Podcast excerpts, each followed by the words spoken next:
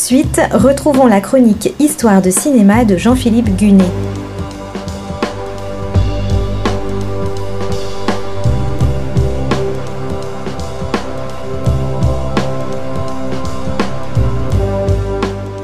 Un film de James Cameron qui ne marche pas au box-office?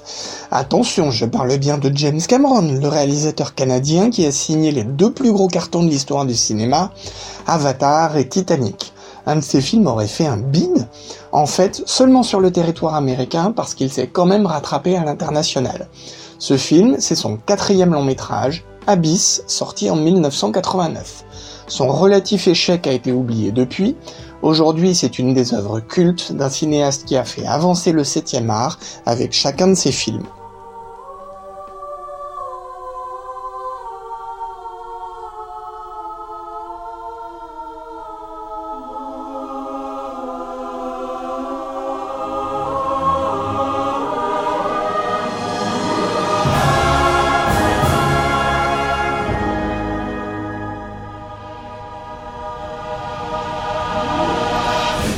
À la fin des années 80, James Cameron est libre de choisir ses projets.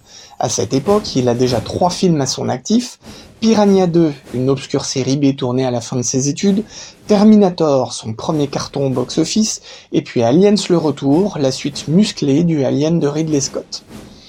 Passionné de longue date par l'exploration sous-marine, James Cameron concrétise avec Abyss une idée qu'il mûrit depuis sa jeunesse. Lorsqu'il avait 17 ans, il avait assisté dans son lycée à une conférence consacrée au premier homme à avoir respiré du liquide pour plonger à de grandes profondeurs. Cette histoire lui avait inspiré une nouvelle. Plus tard, alors qu'il tourne Aliens le retour, il regarde un documentaire du National Geographic sur les sous-marins télécommandés utilisés dans l'Atlantique Nord.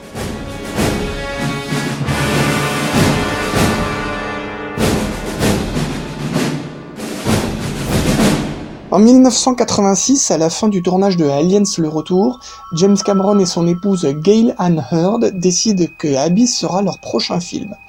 James Cameron écrit donc son scénario. Il y raconte l'histoire de l'équipage d'une plateforme pétrolière immergée baptisée Deepcore. Leur mission Aller au secours d'un sous-marin nucléaire américain coulé à grande profondeur après avoir rencontré un engin non identifié. Je pourrais donc dire que Abyss est un film catastrophe, mais ce serait oublier que James Cameron donne toujours plusieurs entrées à ses histoires. Abyss est aussi une découverte de créatures inconnues, ce qui en fait un film de science-fiction, façon rencontre du troisième type, mais sous l'eau. Et surtout, Abyss est le portrait d'un couple au bord du divorce. Et c'est là qu'on se souvient que les films de James Cameron sont toujours des œuvres personnelles et pas seulement une débauche d'action et d'effets spéciaux. At 0922 local time today, an American nuclear submarine, the USS Montana, with 156 men aboard, went down about 22 miles from here. Damn. There's been no contact with the sub since then. The cause of the incident is not known.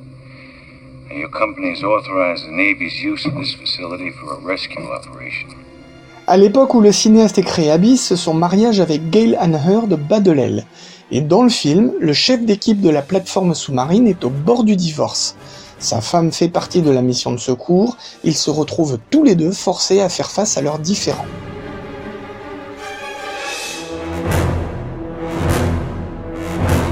Pour incarner le couple, James Cameron fait appel à Ed Harris et Marie-Elisabeth Mastrantonio. Souvenez-vous, Ed Harris, c'est celui qui jouait John Glenn dans L'étoffe des héros en 1983. Marie-Elisabeth Mastrantonio, elle, a fait ses débuts la même année dans Scarface de Brian De Palma. Elle a aussi obtenu une nomination aux Oscars en 1987 pour son rôle dans La couleur de l'argent de Martin Scorsese. James Cameron engage aussi son acteur fétiche Michael Bean pour jouer le lieutenant qui commande la mission de sauvetage du sous-marin coulé. Michael Bean avait déjà collaboré deux fois avec le cinéaste, et pour des rôles mémorables. Il jouait Kyle Reese dans Terminator et le caporal X dans Alien le Retour. Les autres acteurs ne sont pas des débutants, mais aucun n'est connu du grand public.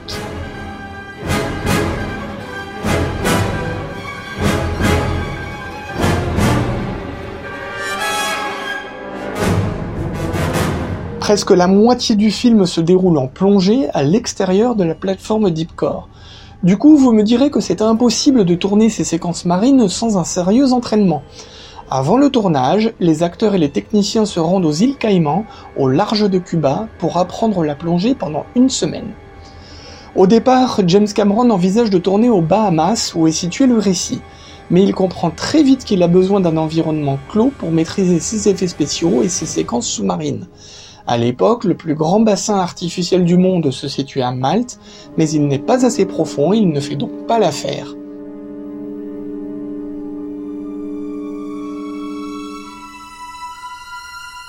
La semaine prochaine, je vous raconterai comment le cinéaste a trouvé sa solution, une centrale nucléaire inachevée en Caroline du Sud.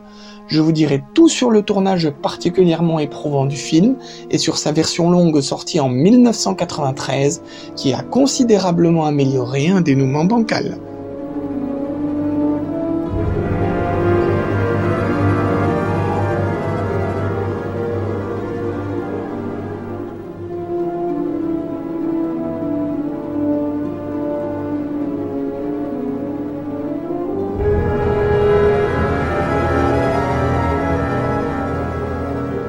C'était Histoire de cinéma par Jean-Philippe Gunet, une chronique que vous pouvez retrouver les mardis et jeudis à 9h et 15h sur Art District.